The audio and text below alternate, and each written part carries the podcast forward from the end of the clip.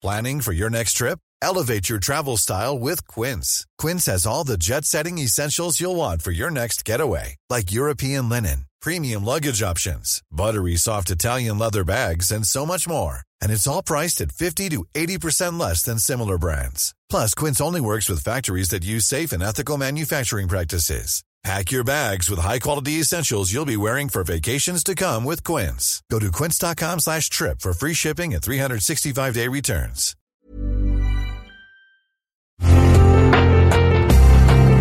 Una imagen vale más que mil palabras y a veces con tan solo escuchar viajamos al mundo infinito de la reflexión. Esta es la imagen del día con Adela Micha.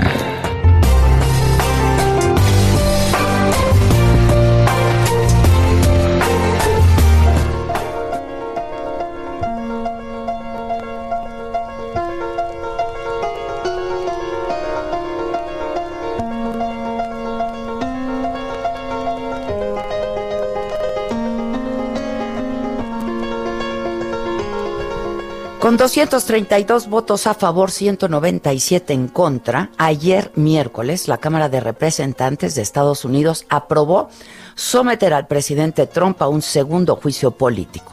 Lo acusan de incitar a la insurrección por su papel en el ataque al Capitolio hace justo una semana. El presidente, señala el texto aprobado ayer, puso seriamente en peligro la seguridad de Estados Unidos y a las instituciones de gobierno. Amenazó la integridad de nuestro sistema democrático, interfirió en la transferencia pacífica del poder y traicionó la confianza en él depositada. Sus declaraciones alentaron y previsiblemente resultaron en las acciones ilegales ocurridas en el Capitolio. Trump que en seis días dejará la Casa Blanca, se convirtió así en el único presidente de Estados Unidos que enfrenta un proceso de destitución dos veces, a diferencia de lo que ocurrió en el 2019, cuando solo los demócratas aprobaron el impeachment en la votación de ayer en el Capitolio, diez republicanos se sumaron a la iniciativa. El caso ahora va al Senado, que está en receso hasta el próximo 19, el día justo en que Trump tiene planeado abandonar Washington. Mitch McConnell, líder de la mayoría en el Senado, aclaró que el juicio en el Senado no comenzará hasta que el presidente Joe Biden preste juramento, lo que ocurrirá el próximo miércoles 20. Y entonces la pregunta sería, ¿para qué destituirlo cuando su periodo como presidente ya termina? La principal razón es que de resultar culpable en una eventual votación en el Senado, quedaría inhabilitado para volver a postularse a un cargo de elección en el futuro. Eso sería el castigo. Sin embargo, no le quitaría el derecho a recibir una pensión por parte del gobierno, ni tampoco a seguir gozando de la protección del servicio secreto por el resto de sus días.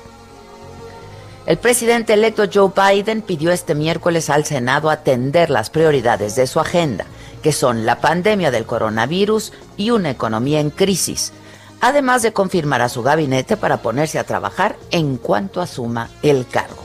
Sobre el juicio político a Trump, dijo, fue un voto bipartidista emitido por miembros que siguieron la Constitución y su conciencia.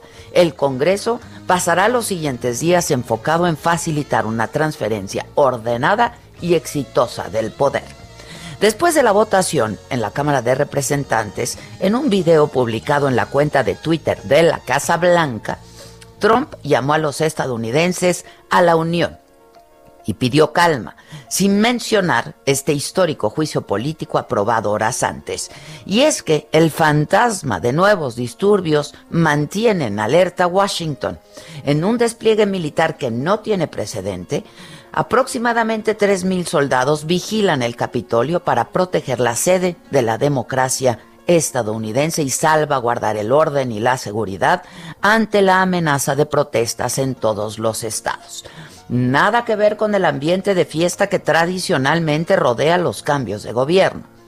Los edificios más emblemáticos de la capital han sido aislados con rejas de acero para evitar daños.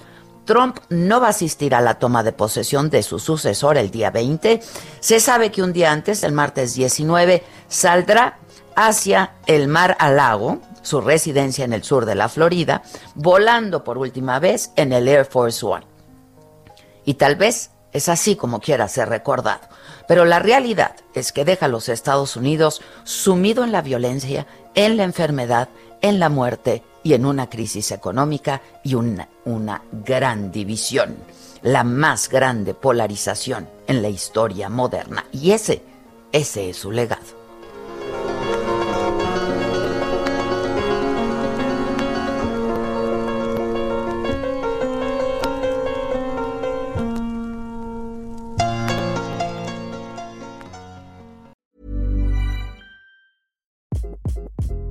Hi, this is Craig Robinson from Ways to Win, and support for this podcast comes from Invesco QQQ, the official ETF of the NCAA. Invesco QQQ is proud to sponsor this episode and even prouder to provide access to innovation for the last 25 years. Basketball has had innovations over the years too. We're seeing the game played in new ways every day. Learn more at Invesco.com slash QQQ. Let's rethink possibility. Investco Distributors, Inc.